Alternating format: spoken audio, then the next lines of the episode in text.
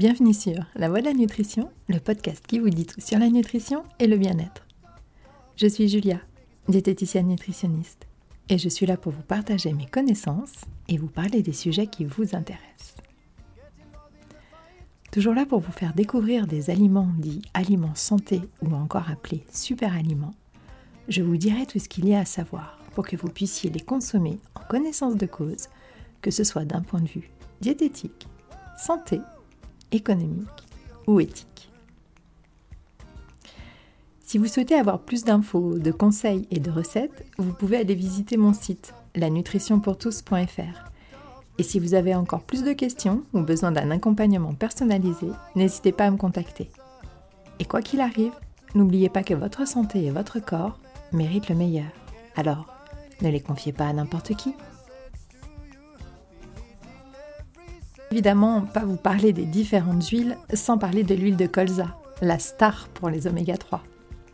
Alors, c'est parti pour un tour d'horizon de cette huile issue de petites fleurs jaune fluo. Je vous souhaite une bonne écoute.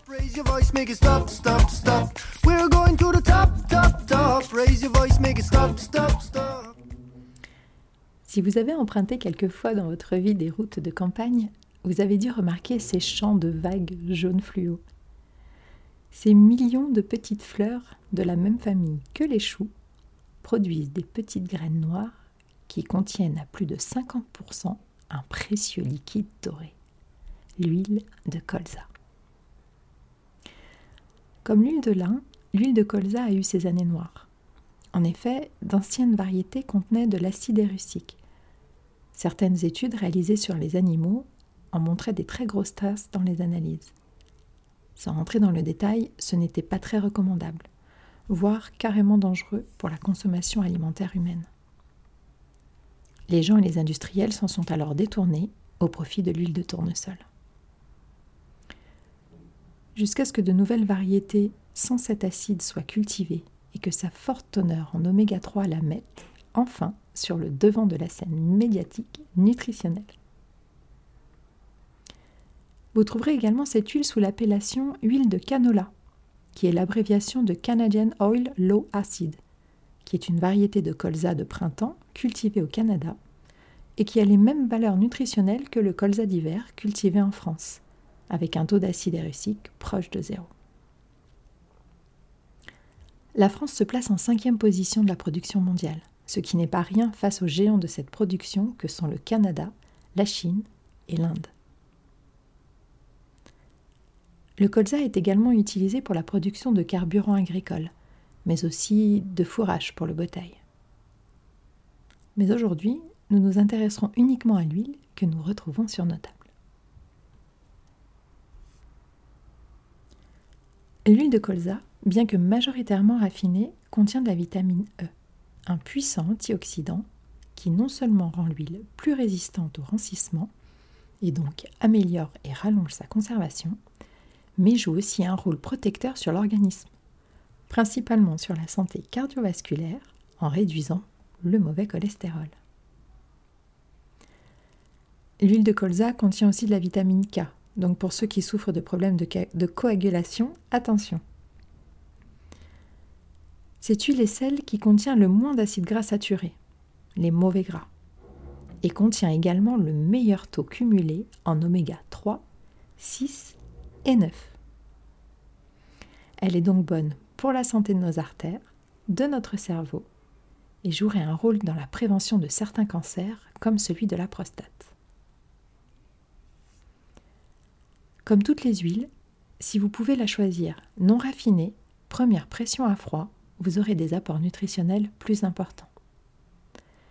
Et contrairement à l'huile de colza raffinée qui n'a quasiment aucun goût, l'huile non raffinée est quant à elle un savant mélange entre l'amande, l'asperge et l'artichaut. Pour ceux habitués à des goûts plus prononcés, vous pouvez mélanger l'huile de colza à votre huile d'olive préférée et ainsi bénéficier des vertus nutritionnelles des deux huiles et du plaisir gustatif de l'huile d'olive. Et associé à du vinaigre de cidre, vos vinaigrettes seront parfaites.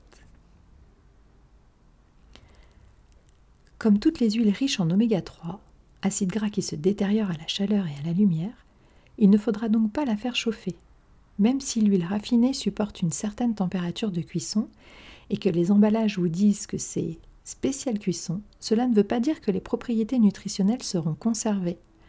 Non, cela veut simplement dire que votre huile ou votre margarine ne va pas brûler. Attention aussi aux produits industriels que vous achetez et qui contiennent de l'huile de colza, soi-disant pour sa richesse en oméga 3. Si le produit a subi un processus de cuisson quel qu'il soit, adieu les oméga 3 et bonjour les acides gras trans et le cholestérol oxydé. Sauf que eux, on ne les aime pas, car ils ne sont pas bons pour notre corps. Pour optimiser les bienfaits de cette huile, consommez une à deux cuillères à soupe par jour dans le cadre d'une alimentation variée, équilibrée. Sera parfait, en complément d'une bonne huile d'olive.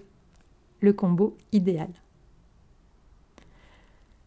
L'huile de canola ou de colza raffinée se conserve à température ambiante. L'huile non raffinée, elle, sera conservée au frigo après ouverture. Et pour les deux, à l'abri de la lumière et en bouteille opaque, en verre de préférence. Côté prix, ils sont en général plus raisonnables que pour l'huile d'olive, et vous en trouverez entre 3 à 10 euros le litre.